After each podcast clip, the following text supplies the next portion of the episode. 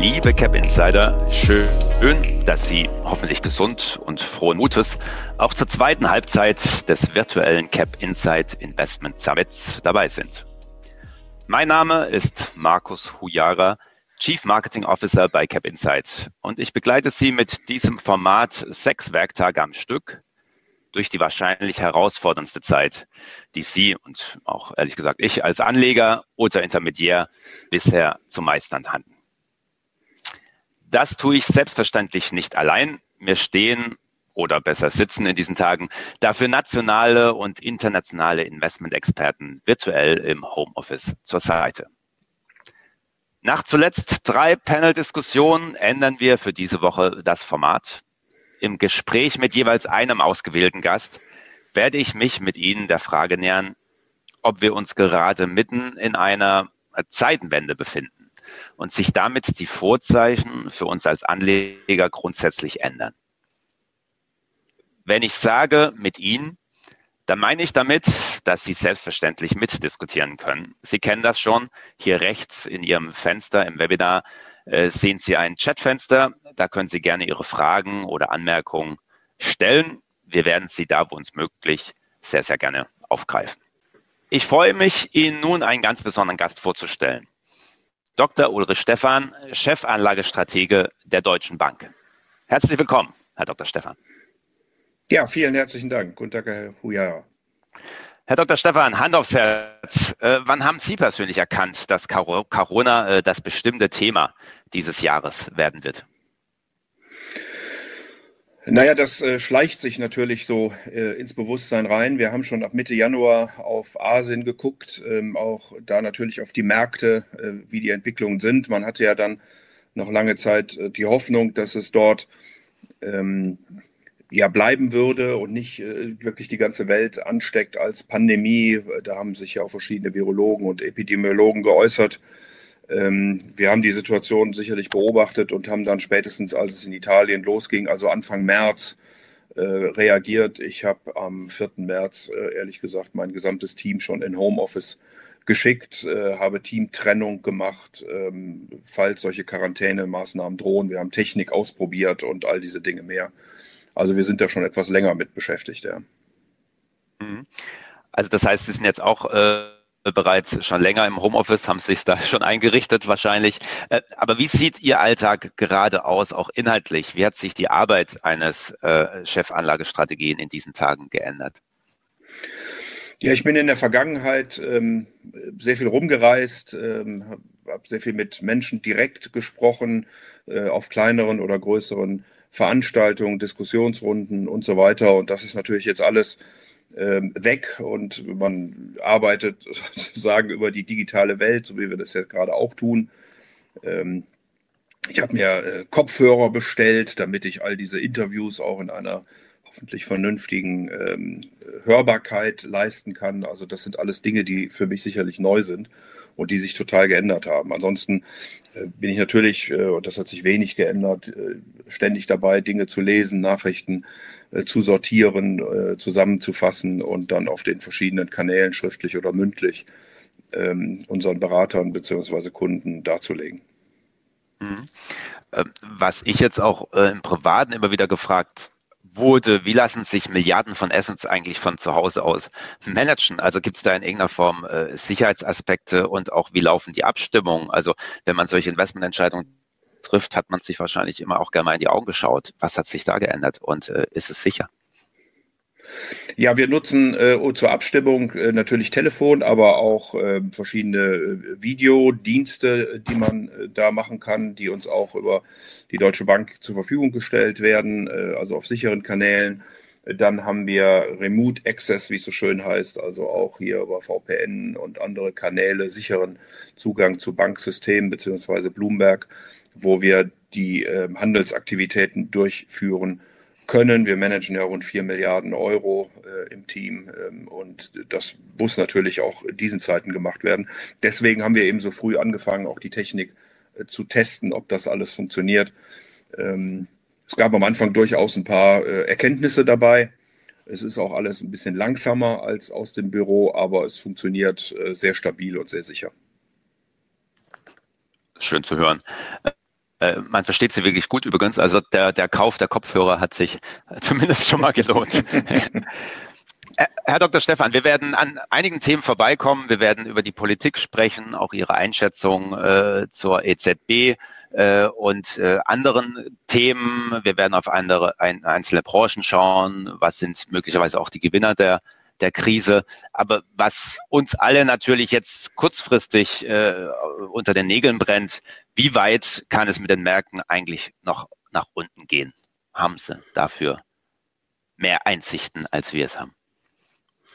Ja, man kann natürlich versuchen, verschiedene analytische Methoden anzuwenden, um sich äh, dieser Fragestellung zu nähern, ähm, ob man das über Buchwerte, äh, Gewinne, ob man dann vergleicht mit der Dotcom-Blase, mit der großen Finanzkrise 2008, 2009, mit der Euro-Krise oder ähnlichen Dingen mehr. Da kommen immer sehr unterschiedliche Zahlen bei raus, können wir auch gleich drüber äh, sprechen. Ähm, wir können uns die Positionierungen angucken der einzelnen Analysten, ich glaube, äh, Entschuldigung, der einzelnen äh, Investoren, auch Hedgefonds, CTAs und so weiter. Da hat sich schon sehr viel getan. Ich glaube auch, dass eine Menge Negatives schon eingepreist ist.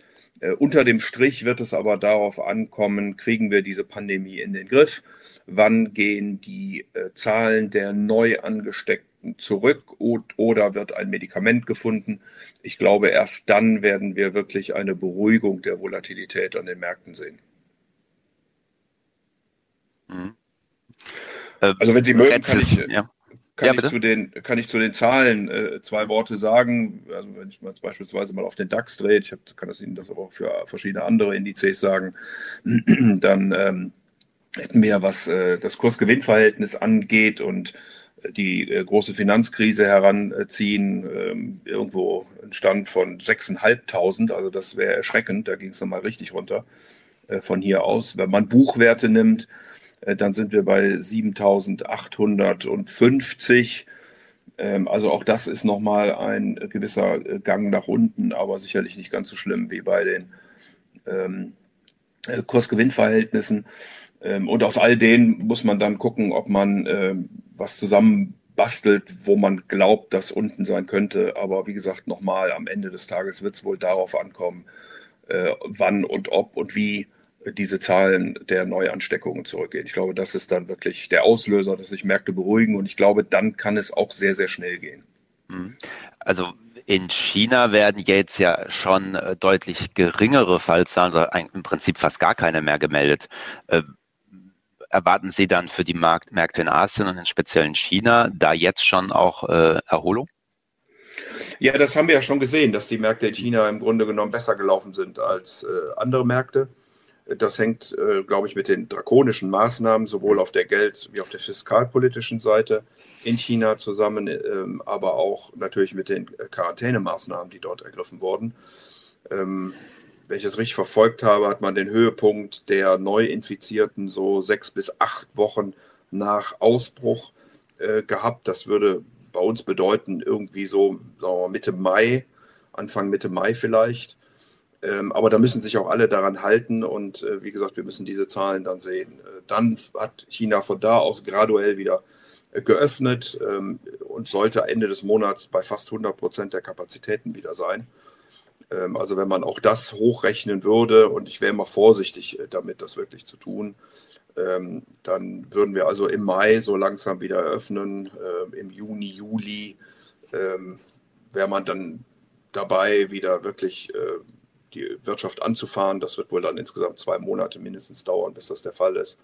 Also will heißen, das Ganze wird uns noch ein bisschen äh, begleiten, aber die Erfahrungen aus China, vielleicht auch aus Korea oder Japan, können sicherlich einen Hinweis geben und äh, wahrscheinlich sogar einen, der gar nicht so schlecht ist, wenn man sich immer wieder die doch enormen Warnungen anguckt, die ja ausgesprochen werden. Äh, wenn ich beispielsweise lese, dass wir die nächsten Fußballspiele mit Publikum erst in 18 Monaten sehen, das sind ja Botschaften, die einen doch eher erschrecken lassen. Ja, und ich meine, sowas haben wir alle noch nicht erlebt, ne? dass wirklich das, das, das tägliche Leben, äh, das, äh, das gesellschaftliche, aber eben auch das wirtschaftliche fast komplett heruntergefahren wird. Ich meine, das, das muss ja fast zwangsläufig in, in eine Rezession führen und dass es die, dass es die geben wird. Ich glaube, das ist ja auch schon fast keine Frage mehr. Aber wie, wie stark wird uns das ganze Thema Rezession äh, jetzt auf Deutschland gesprochen beschäftigen? Haben Sie da eine Einschätzung für uns? Ja, ich glaube, das ist überhaupt keine Frage, dass wir eine Rezession kriegen. Die, die Frage ist einfach nur, wie tief äh, ist sie? Mhm. Und mittlerweile haben die Volkswirte ihre Erwartungen da deutlichst zurückgenommen. Ähm, wenn wir über das erste und zweite Quartal, also sprich erste Halbjahr, reden, die meisten gehen nach wie vor von einer Erholung äh, danach aus. Ähm, aber beispielsweise für Deutschland erwarten wir dann im zweiten Quartal annualisiert, das muss man dann sozusagen, wenn man es auf europäische Zahlen umrechnet, durch vier dividieren, äh, minus 28,4 Prozent. Äh, das ist schon äh, erheblich, ähm, was da auf uns zurollt. Jetzt im zweiten Quartal, äh, James Bullard äh, von der Fed St. Louis hatte heute Nacht mal in den Raum gestellt, dass die amerikanische Wirtschaft äh, sogar um 50 Prozent einbrechen könnte, wenn jetzt nicht die fiskalischen Maßnahmen dort äh, ins, äh, auf den Weg gebracht werden. Ähm, Im Moment rechnen wir mit rund 13 Prozent äh, negativem Bruttoinlandsprodukt im zweiten Quartal, wie gesagt, immer annualisiert und aufs Vorjahresquartal gerechnet. Aber das sind schon äh, ganz veritable Einbrüche, mit denen wir rechnen müssen. Kann einen ja auch nicht verwundern, wenn alle Fabriken, alle Dienstleistungen, Restaurants, äh, Reisen und so weiter und so fort äh, abgesagt bzw. eingestellt sind. Mhm. In diesen Tagen haben alle natürlich dann auch die, die, die Aktien im Blick und, und die Kurse. Ähm, wie sieht es bei speziell Unternehmensanleihen aus? Äh, sehen Sie hier einen rasanten Anstieg der Defaults und welche Sektoren sind aus Ihrer Sicht besonders gefährdet? Ja, wir sehen vor allen Dingen einen immensen Anstieg der sogenannten Spreads. Hm. Also das sind die Aufschläge von Unternehmensanleihen auf äh, vermeintlich sichere Anlagen wie äh, Bundesanleihen oder US Treasuries. Ähm, und da sehen Sie schon eine Menge Stress mittlerweile im Markt. Ähm, ich gucke das mal gerade hier raus, weil ich dann auch nicht immer alle Zahlen äh, auswendig weiß, aber wir sind beispielsweise bei US High Yield mittlerweile auf einem Niveau angekommen äh, von über 1000 äh, Basispunkten, also über 10 Prozent Aufschlag. In der großen Finanzkrise waren es 1900. Ähm, also das ist schon erheblich und geht im Moment in die Richtung. Wir sind äh, am höheren Aufschlag als ähm, in der Euro-Krise. Der Energiebereich in den USA hat äh, Aufschläge von 21 Prozent. Das ist mehr als äh, dreifach C. Und dreifach C ist also das schlechteste Rating, was man überhaupt haben kann. Also da sieht man schon eine Menge Nervosität äh, am Markt äh, und eben die Erwartung, dass es äh, Defaults, äh, also Ausfälle von solchen Anleihen geben könnte. Äh, das preist der, der, Markt im Moment ein, wie auch bei vielen anderen äh, Anlageklassen, eben natürlich auch bei Aktien im Moment, eine Rezession mit den entsprechenden Folgen. Da kommen wir zur Politik und auch Fiskalpolitik tut die EZB aus Ihrer Sicht genug? Also wir sehen ähm, das Anleihekaufprogramm, das äh, die EZB ja äh, PEP nennt in der Abkürzung, äh, mit 750 Milliarden Euro. Genauso die Regierung, die jetzt erstmals wieder neue Schulden aufnimmt von über 150 Milliarden Euro. Wird das am Ende reichen? Ja, das ist eine gute Frage. Ähm, ich glaube, die Notenbanken wollen im Moment Liquidität zur Verfügung stellen. Wir haben einen gewissen Stress äh, im US-Dollar-Markt. Äh, US-Dollar werden gehortet. Auf der anderen Seite brechen den äh, Entwicklungs- und Schwellen- und Entwicklungsländern ähm, die Handelseinnahmen weg, also wenn man positive Handels- und Leistungsbilanzüberschüsse hat. Ähm, das führt dazu, dass äh, alles Dollar haben möchte und ähm, wir deswegen dort einen gewissen Stress sehen. Die FED versucht eben auch mit verschiedenen Programmen, äh, insbesondere ähm, Währungsswaps, wie es so schön heißt, äh, den einzelnen Ländern bzw. Äh, Notenbanken entsprechende Dollars zur Verfügung zu stellen.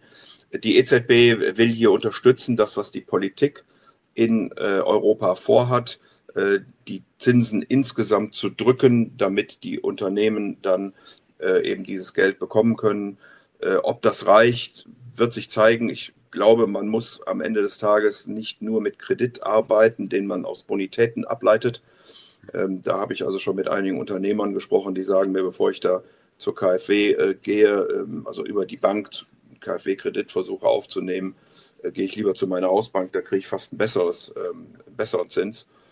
Ähm, insofern wird es wahrscheinlich gerade für kleine und Kleinstunternehmen für wirtschaftlich Selbstständige darauf ankommen, dass sie auch direkt äh, Geld bekommen, was sie möglicherweise auch gar nicht mehr zurückzahlen brauchen. Denn die Umsätze, die jetzt verloren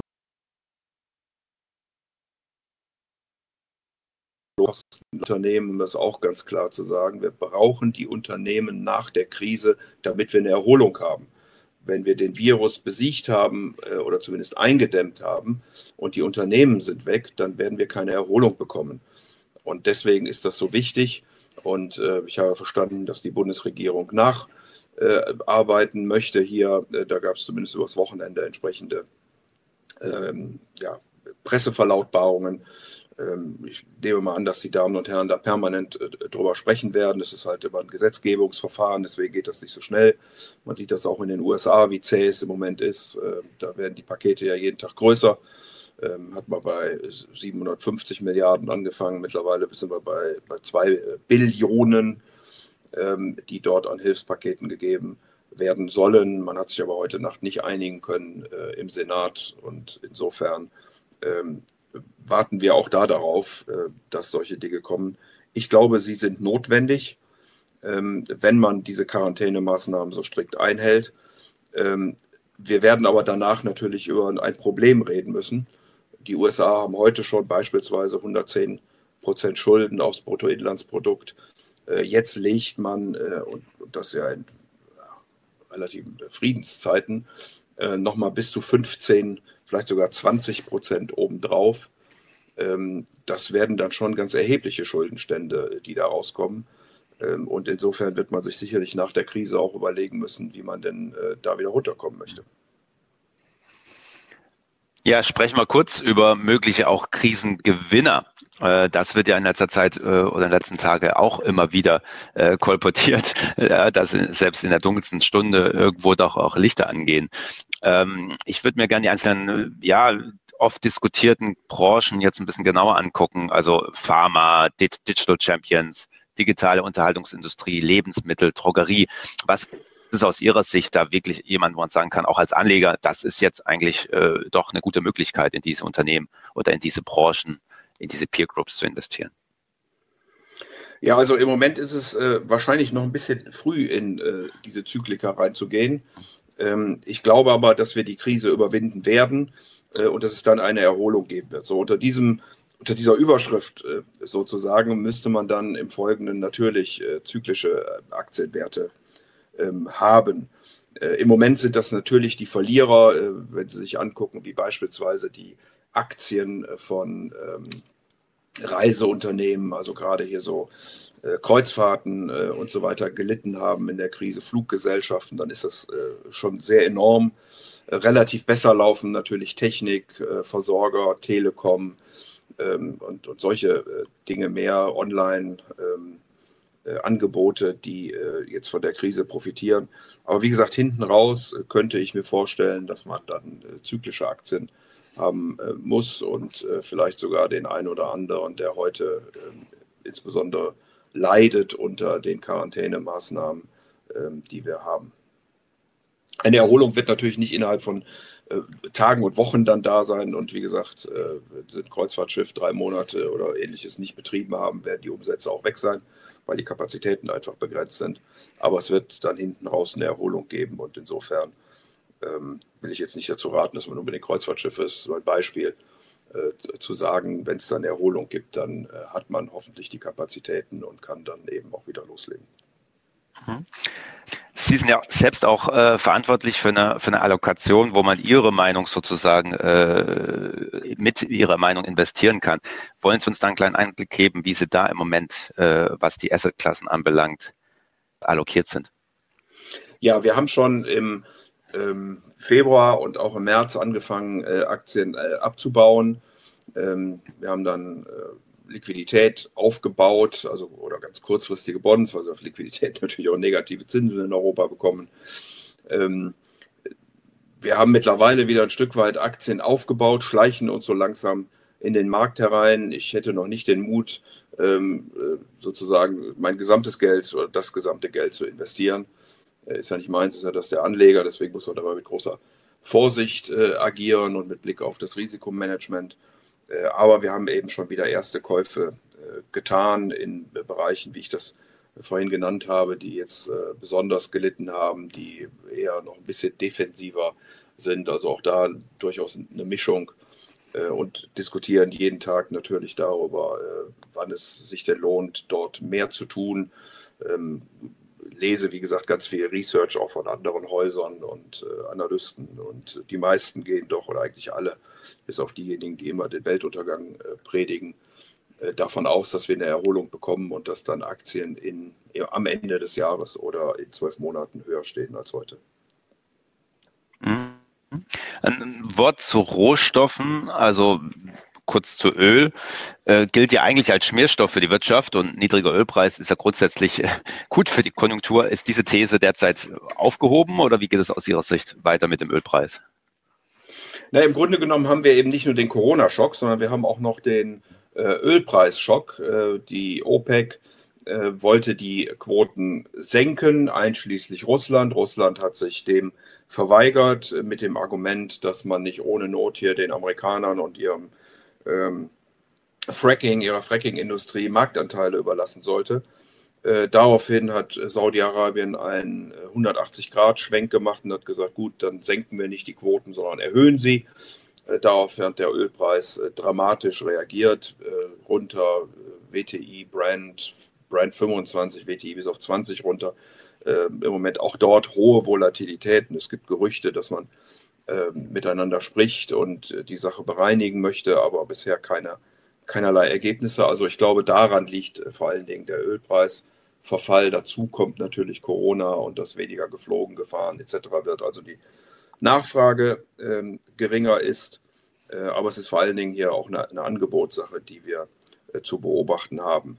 Nun ist Öl für all diejenigen, die es verbrauchen, also niedriger Ölpreis sicherlich von Vorteil. Selbst für die USA ist es netto wohl äh, von Vorteil, einen niedrigeren Ölpreis äh, zu haben. Äh, da brechen zwar Investitionen auf der einen Seite weg, aber sie haben eben mehr Kaufkraft auf der anderen Seite. Für die Erdöl produzierenden oder exportierenden Länder ist das natürlich eine sehr unangenehme Botschaft. Vor allen Dingen für die, die auch noch in großen, Zeiten, großen Teilen ihren Staatshaushalt über die Öleinnahmen finanzieren. Hm. Wort zu Gold. Gold ähm, ist meiner Ansicht nach immer noch ein Safe Haven, auch wenn es in der Krise jetzt äh, gelitten hat, was äh, aus meiner Sicht daran liegt, dass man zuerst mal alles verkauft hat, äh, in Liquidität äh, gepackt hat. Ähm, das hat man bei Staatsanleihen gesehen, das hat man auch bei, wie gesagt, Gold gesehen. Äh, wir haben durchaus Gold im Portfolio allokiert ähm, und äh, behalten das auch äh, für eben äh, Eventualitäten, die immer passieren können, wenn wir sehen, dass äh, die Krise zu Ende geht. Also wenn, wie gesagt, diese Zahlen der Neuinfizierten abnehmen sollten, dann äh, würden wir sicherlich darüber nachdenken, die Goldposition ein Stück weit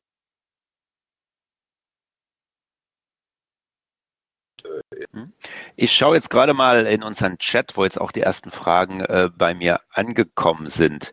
Ähm, Sie hatten vorher schon kurz, ähm, Herr Dr. Stefan, über die äh, Staatsschulden gesprochen. Äh, hier hat ein Nutzer äh, von der Japanifizierung gesprochen der Wirtschaften in Europa und USA, der jetzt natürlich durch diese Maßnahmen nochmal verstärkt wird. Äh, vielleicht möchten Sie noch mal ein bisschen detaillierter darauf eingehen, ähm, ob Sie darin ein Problem sehen. USA haben Sie schon ein bisschen angesprochen. Wie sieht es jetzt auch für die europäischen Staaten aus, die ja schon vor der Krise jetzt nicht unbedingt teilweise ähm, extrem gut dastanden? Ja, in, äh, da schlagen tatsächlich zwei Herzen in meiner Brust. Als äh, sozusagen liberaler Ökonom sehe ich das natürlich alles nicht so gerne und hätte mir gewünscht, dass man die letzten äh, 10, 12 Jahre genutzt hätte, um strukturelle Anpassungen zu machen. Das ist aber zu wenig erfolgt oder gar nicht. Jetzt haben wir eine echte Krise und sind aus meiner Sicht im Krisenmodus. Ähm, und da hatte ich ja schon gesagt, ist es wahrscheinlich richtig, dass man das tut, damit man diese Unternehmen auch noch hat, äh, um, ein, äh, um eine Erholung, um einen Aufschwung auch äh, nach Corona hinbekommen zu können. Äh, Nichtsdestotrotz ähm, häufen wir natürlich massiv Schulden jetzt an, wenn wir Fiskalpakete schnüren, die in einer Größenordnung, ich sag mal, zwischen 5 und 15 Prozent des Bruttoinlandsproduktes sind, wie das im Moment bekannt gegeben worden ist. Und es ist vielleicht noch nicht alles beschlossen worden, aber ich würde mal annehmen, dass die Zahlen sogar eher noch größer werden könnten. Ähm, also insofern werden wir nach der Krise da sicherlich ein Thema haben, mit dem man sich beschäftigen äh, wird müssen. Und äh, die Hoffnung ist, dass die Politik äh, es dann nicht wieder wegdrückt, weil es eben nicht akut ist, sondern sich wirklich damit befasst. USA hatte ich vorhin angesprochen, ein Wort vielleicht noch zu Europa. Da kamen durchaus Gerüchte auf und ähm, auch verschiedene Aussagen, die in diese Richtung geführt haben äh, von äh, beispielsweise dem Bundesfinanzminister, dass man sich eben auch europäische Hilfen vorstellen könnte. Das ist direkt so interpretiert worden, äh, dass es eben Richtung Eurobonds geht. Äh, diese Art von Diskussion wirkt dann eben sehr schnell auch auf die Zinssätze. Man hat sofort gesehen, dass die italienischen Renditen gefallen sind. Dafür sind die deutschen äh, Renditen äh, stark angestiegen.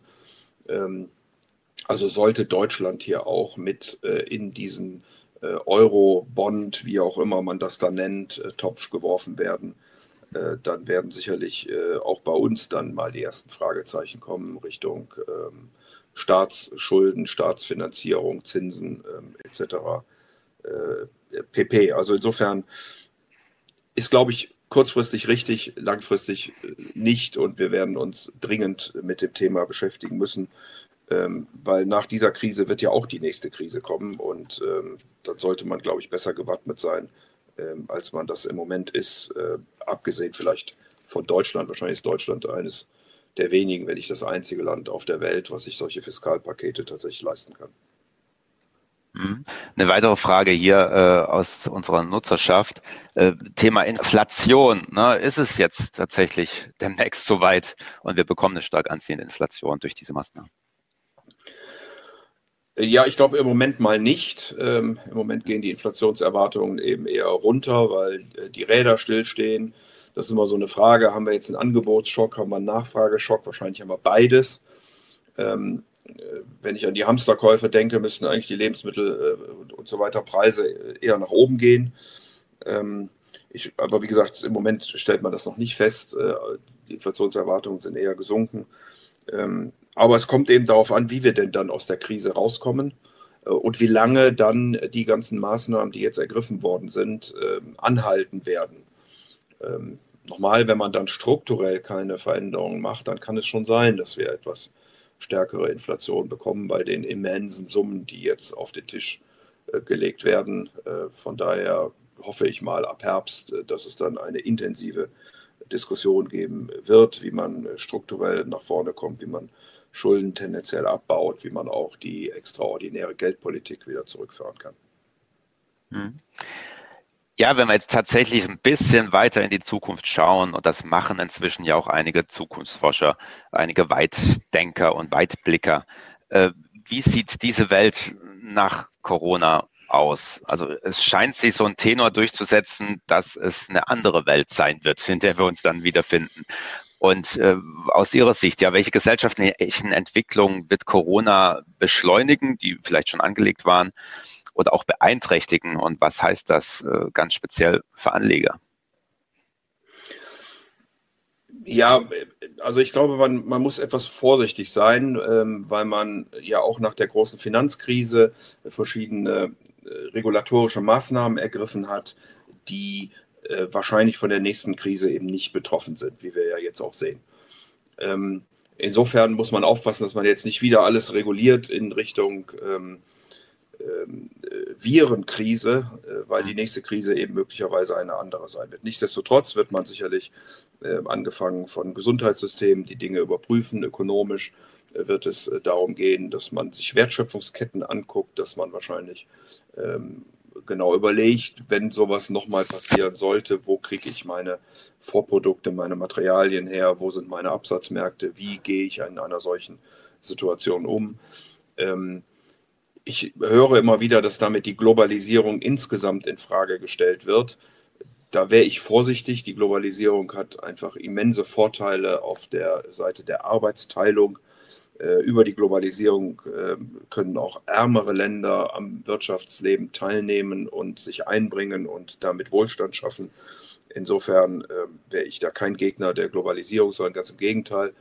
Ähm, und wenn man sich immer wieder Reports durchliest, ähm, wie beispielsweise Forschungseinrichtungen miteinander arbeiten, um jetzt Medikamente, äh, Impfungen etc. zu finden, kann ich also auch nicht wirklich ein Abklingen ähm, der Globalisierung feststellen. Also das würde ich hoffen, dass das nicht passiert, ähm, sondern dass wir es äh, gestalten, sicherlich äh, diese Globalisierung, aber dass wir weiterhin auf weltweite Arbeitsteilung setzen.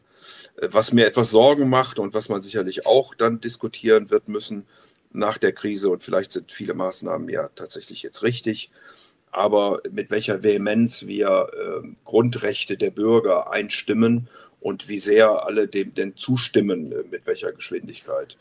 Ähm, da will ich jetzt gar nicht so sehr auf Deutschland gucken, aber auch auf andere Länder könnte ich mir durchaus vorstellen, dass äh, der eine oder andere ähm, äh, das als, äh, ja, als, als Beispiel nimmt, um auch in Zukunft äh, solche Maßnahmen mal einzuführen, beziehungsweise sie gar nicht erst abzuschaffen. Und das würde mir dann doch größere Sorgen bereiten, wenn ich mir demokratische, freiheitliche Gesellschaften angucke. Mhm.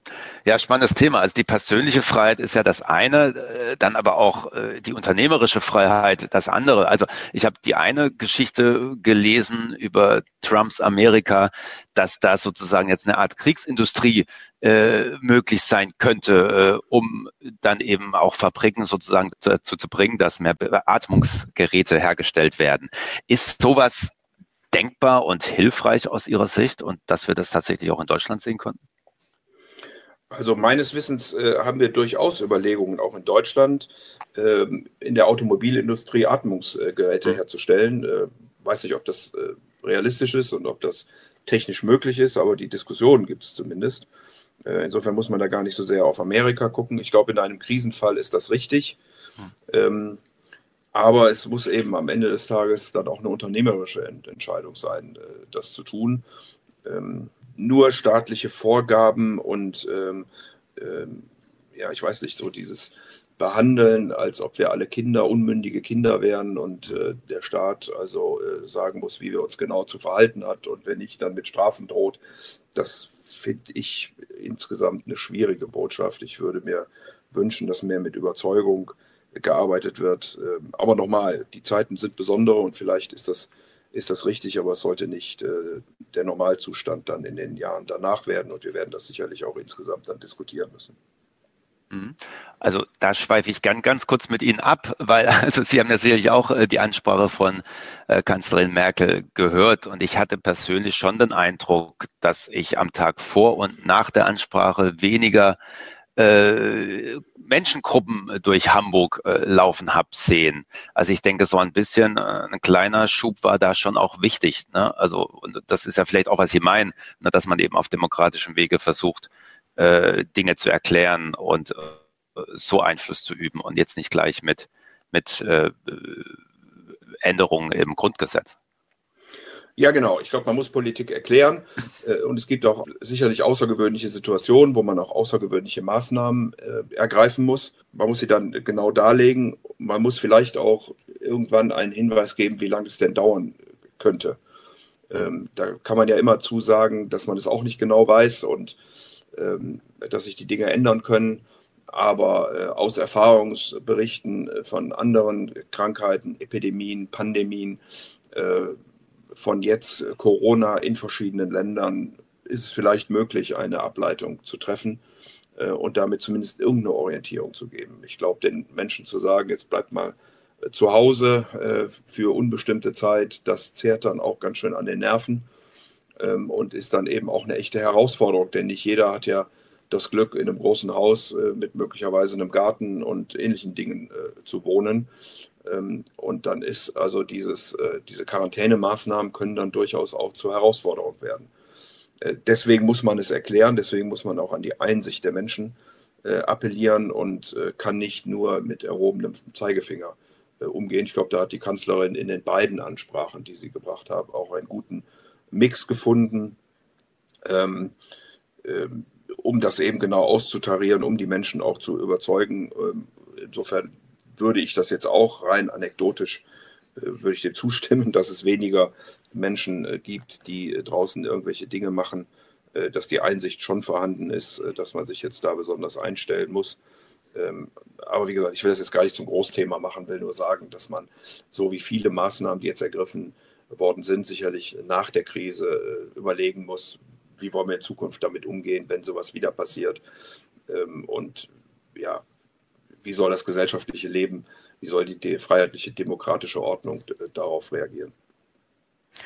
Ja, so oder so ist äh, der Staat jetzt, denke ich, gefragt, auch gute, gute äh, und mit Fingerspitzengefühl getroffene Entscheidungen zu treffen. Äh, eine Frage hier im, im Chat dazu, äh, Verstaatlichung von Großunternehmen. Werden wir die jetzt äh, verstärkt sehen?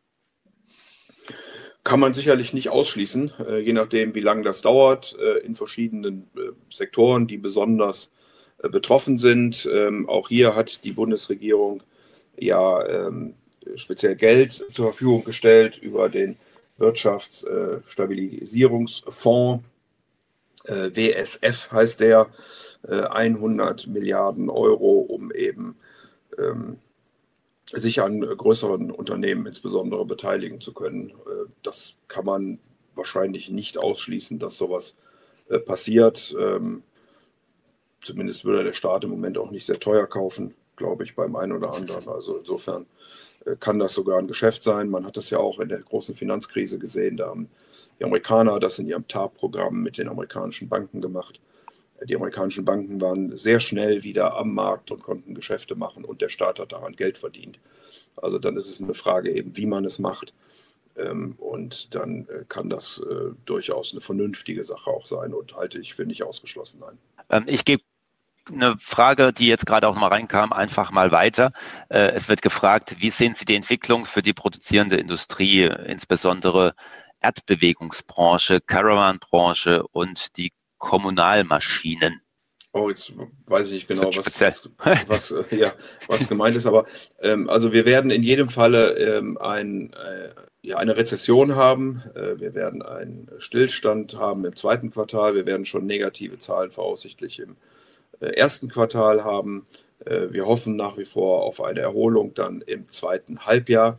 Äh, aber insofern wird natürlich das gesamte verarbeitende Gewerbe stark betroffen sein. Wir haben die Stimmungsindikatoren ähm, aus China gesehen, die auf den niedrigsten Stand jemals gefallen sind. Heute kommen die Flash-PMIs in Deutschland, also die Stimmungsindikatoren der Wirtschaft als erste ähm, sozusagen Schnellveröffentlichung. Äh, da ist nichts Gutes äh, zu erwarten. Wir hatten im letzten Jahr schon eine Rezession in der, äh, in der Industrie, im verarbeitenden Gewerbe in Deutschland. Wir hatten die Hoffnung, dass wir uns aus dem, über den Winter da so langsam rausschleichen. Jetzt kommt Corona und das wird sicherlich zu einer sehr heftigen Rezession führen, insgesamt im verarbeitenden Gewerbe, diesmal eben aber eben auch, und das ist das Tragische an diesem Coronavirus, auf der Nachfrageseite, also bei den Dienstleistungen etc., weil wir nicht nur ein Angebot, sondern auch einen Nachfrageschock haben. Herr Dr. Stefan, kommen wir nochmal zu der Rolle der Anleger zurück und was äh, Sie jetzt speziell tun können. Ähm, ich habe äh, am Anfang der Woche auch ein Webinar von Ihnen gehört. Äh, da meinten Sie noch, dass wir am Ende des Tages mit höheren Ständen rechnen könnten als, als heute. Würden Sie das jetzt immer noch so unterschreiben, eine Woche später? Ja, das würde ich immer noch tun. Ich habe ja versucht, das äh, vorhin zu sagen. Äh, die Zahlen werden mittlerweile nach unten revidiert. Die Märkte dürfen aber schon eine ziemlich heftige äh, Rezession einpreisen. Äh, wir haben den schnellsten Verfall gehabt, den wir jemals gesehen haben, vom Höchststand äh, in, ähm, in den Bear Market äh, hinein, also über 20 Prozent Minus. Wir haben eine Volatilität gehabt, die auf den höchsten Stand jemals gestiegen ist, also schlimmer als ähm, die große Depression 1929, schlimmer als Black Friday, äh, Black Monday äh, 1987, äh, schlimmer als Dotcom, schlimmer als Finanzkrise und so weiter und so fort. Weiß des rhythmischen äh, handeln, wo man über Risk Parity oder niedrige Volatilität oder ähnliche ähm, Zielvergaben spricht. Ähm, und insofern, äh, wenn wir die richtigen Maßnahmen ergreifen, die Unternehmen nicht kaputt gehen und eine Erholung sehen werden im zweiten Quartal, und davon gehe ich nach wie vor aus, äh, dann sollten sich auch Aktienmärkte äh, ziemlich deutlich erholen. Nichtsdestotrotz wird natürlich die Berichtssaison, die jetzt im April losgeht, dann fürs erste Quartal ziemlich ernüchternd werden. Die Ausblicke werden wahrscheinlich ganz furchtbar werden. Die Berichtssaison fürs zweite gut.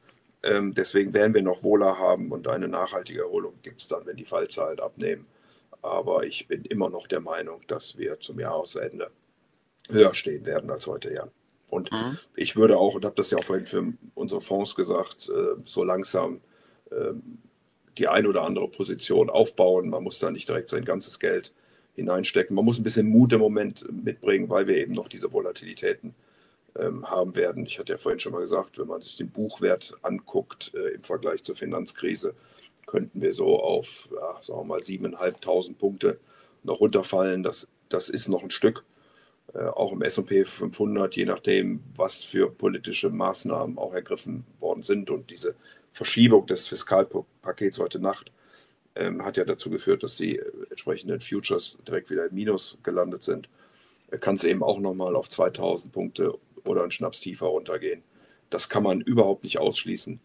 Aber ähm, auf mittlere und lange Sicht, und ich glaube, die meisten äh, Anleger sind eben keine täglichen Hin und Her äh, Trader, sondern langfristige Investoren äh, bieten sich, glaube ich, doch schon äh, an der einen oder anderen Stelle gute Chancen.